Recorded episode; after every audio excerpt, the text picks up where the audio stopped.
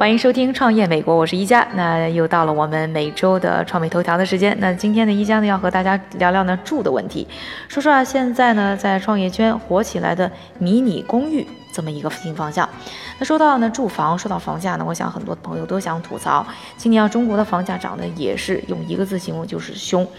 那很多人都在讨论呢，未来房价到底涨到多少钱才会封顶？还有一些人啊，甚至说呢，深圳的房价未来能涨到呢每平方米七十万人民币，哎呦，真是天价，每天都在刷新。那其实房价高的问题呢，在美国呢，也是呢年轻人在面对的一个问题。那美国现在一代啊，年轻人买房子的比例呢，和他们的祖辈相比呢，已经是出现下降了。一方面呢，就是呢挣钱不如呢他们的祖辈来得多啊。在上个星期推出的宜家时间还在讲到千禧代八零九零后的美国人嘛。找工作很难，那工资的待遇呢也比较不高。那另一方面呢，就是房价涨得也挺厉害的，特别是大城市啊。现在年轻人呢，在美国呢也都爱往那大城市跑，去找一些机会。就说纽约吧，这个房价高，应该大家都是知道的。现在美国的新楼盘的价格呢，纽约新楼盘的价格也是爬得很凶，因为拿地的钱呢很高，平均下来一平方米，光是拿地差不多一两万美金，所以在建房子、在卖房子就可想而知了。我们家对面就有一个新楼盘，我看了一下，差不多每平方米的价格也是十七万多起售啊，所以可想而知，这个纽约人啊，纽约客们的住的压力也是很大。那除了纽约以外，旧金山、奥斯汀、西雅图等等，这个房价也都是涨得很凶。所以呢，就有人呢开始打主意啊，说怎么样能让我们在这个房价高的年代还能买得起房子，还能住得舒服。我想大家也听说过呢，经常有人就形容买房子贵啊，就说钱只够买一个洗手间。那现在还真有人打主意，就说怎么样让我们买了一个洗手间的面积，但是还能住得不错。那之前香港呢就有过这样类似的房型啊，我记得在二零一四年的时候呢，李嘉诚呢就投资出过所谓的这种文型公寓，那一个公寓的面积差不多也就十六平方米，当时呢成了一个新闻啊。现在在美国呢也有人开始打这主意了。那今天呢我们要介绍的这家公司啊，首先来说一下它的创始人非常有意思，这个人呢叫 Jeff Wilson。那他还有一个外号叫做“垃圾教授”啊。那这个人呢，应该说呢，背景呢还是挺不错的。曾经呢是 IBM 这个大公司的高管，后来呢觉得在这种大公司做的有点没意思了，想要探索呢更多一些人生的意义。结果呢就把自己啊这个劳力士也埋在沙漠里了，就是很愤世嫉俗的名人。然后呢去学校当老师，来到了奥斯汀的一所大学，成为他的环境科学的系的系主任。然后当着当着呢，又开始呢有了新的想法，想要挑战一下我们的生活底线在哪里，可以让我们呢生活的很好。就是拥有的东西很少的情况下，我们是不是还能过上的好的日子？他啊在呃二零一四年二月份开始呢，把自己的房子。搬出了自己那两百三十三平方米的房子，那很大的一个大宅子，然后把他所有的家当啊，包括衣服、包括家具啊，在网上卖了。他那时候就在自己的 Facebook 脸书上的登了一广告，结果他的同学就用一美元，一美元六七块人民币啊，把他的所有家当买了。他呢就带了很少的东西，背着一个大书包搬出来了。搬到哪儿呢？搬到了一个垃圾箱，它只有三个平方米啊。真的一个垃圾箱，你想就三个平方米，而且高度也很低，在这儿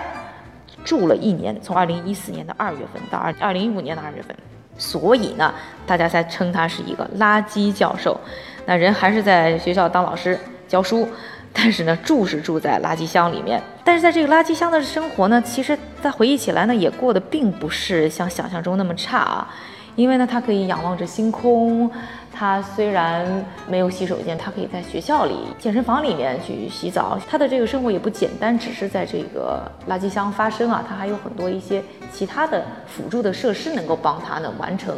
在垃圾箱里面住一年。那在这个住的一年当中，他有很多的反思啊，就是我们人到底需要多少物质条件能够过得好？那这个时候呢，他所在的这个奥斯汀的城市呢，也是一个欣欣向荣的城市。我们。呃，创美呢，在前几集呢也和大家一起去过，呃，也是一个创业气氛很浓的城市，而且呢被称作是这个一个音乐之都，因为有很多这种音乐节呢是在奥斯汀举行的。这个 South by Southwest，我想很多朋友也是知道。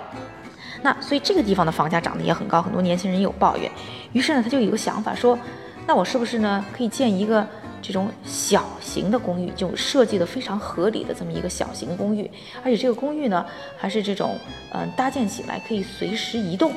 不光是一个房子，像我们传统意义上是有个地基建起来，而是一个。小块块的一个公寓，这个块块的公寓呢，可以跟着我们呢随时移动，因为现在人移动也很高啊。那有这么一个想法之后呢，他就创立了一家公司，叫做 Cassiter。那也就是说，一个真的是一个房车，像一个房车，只不过它不带轮子，它跟着跑来跑去。那呢，它呢结合了一批啊这种建筑啊设计啊方面的这种人才，去搭建它的这个构想。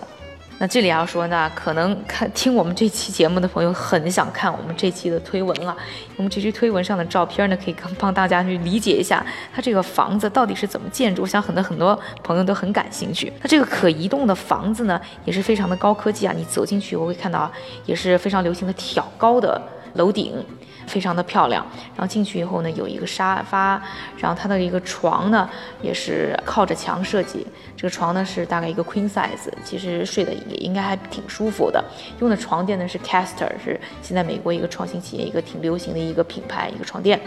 然后呢有一个隔墙，有一个小的一个桌子。可以做你的办公，然后靠窗，它窗设计的很好，很有意思。它有一半采光的，就是整片墙都是一个大的玻璃窗，同时呢，有一点点的房顶也是那种玻璃式的，所以采光还非常的不错。你不会觉得进去以后呢很压抑呃，然后这边呢，在靠窗的部分还高一点的台子，你可以坐在那儿休息，还是一个小浪子一个小的沙龙的感觉。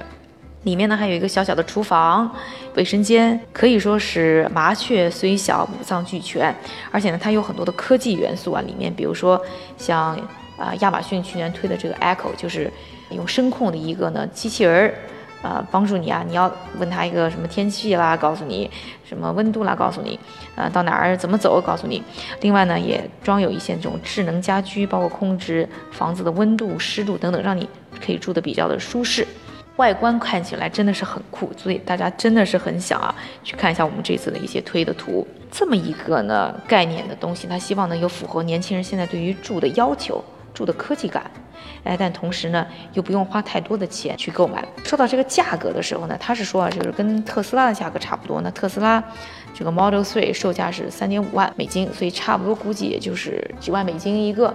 几十万人民币吧。那想起来还是比较合理的价格。那另外呢是可以租，他说起租呢一个月是六百美金，但是当然了，根据不同城市的地理位置，估计这个租金也会有变化。我看到有一些说去问过，在奥斯汀的话，有的地方的地段可能就会涨到大概九百甚至上千，但是呢和其他的周边的，如果是同地理位置的相比的话，肯定价格呢还是相对比较低的。那这就是想要打这种千禧代的市场啊，对于住房又有要求，但是又不想花太多钱。我对于这个概念还是有一些疑问，比如说你真。那能移动来移动去吗？你真的要拿一个吊车把它拿下来吗？运输成本还是很高的。不，我在想呢，有可能的这种模式呢，包括有点像 timeshare，不知道大家知不知道？就是以前我买这一块地的拥有权，那我在这个城市的时候，我签合约，我在这个城市用这个房子，我搬家了以后，我就说这块房子我放弃，我在另外一个地方要另外一个城市的它一个单元，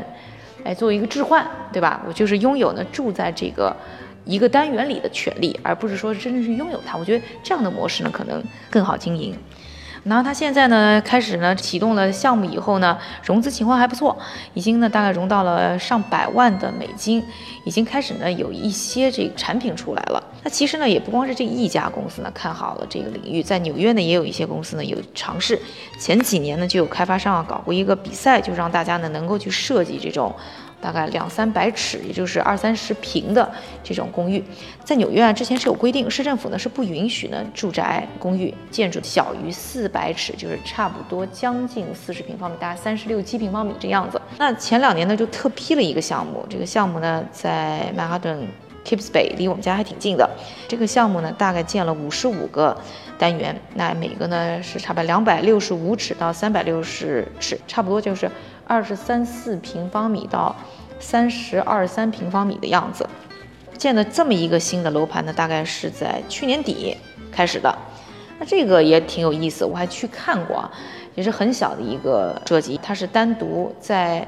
它不是像一般建房子一个一个一个单位这样建上去，它也是在另外一个工厂间把这个房子每一个单元建好了，然后再拼在一起装进去。我说的可能觉得有抽象，所以去我们文章看图，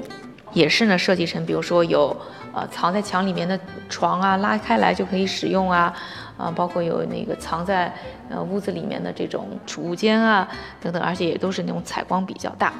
那对于现代人来说啊，就是越来越讲究呢，怎么样利用有限的空间呢去做更多的事情，而且是做的比较舒适，这成了一个呢我们可能必须要面对的一个话题，因为地球的资源非常的有限，但是人口呢在不断的增长。然后我们想要满足我们的生活呢，可能需要的东西也会变多，所以怎么样呢？更合理的利用资源，就肯定是在未来呢是一个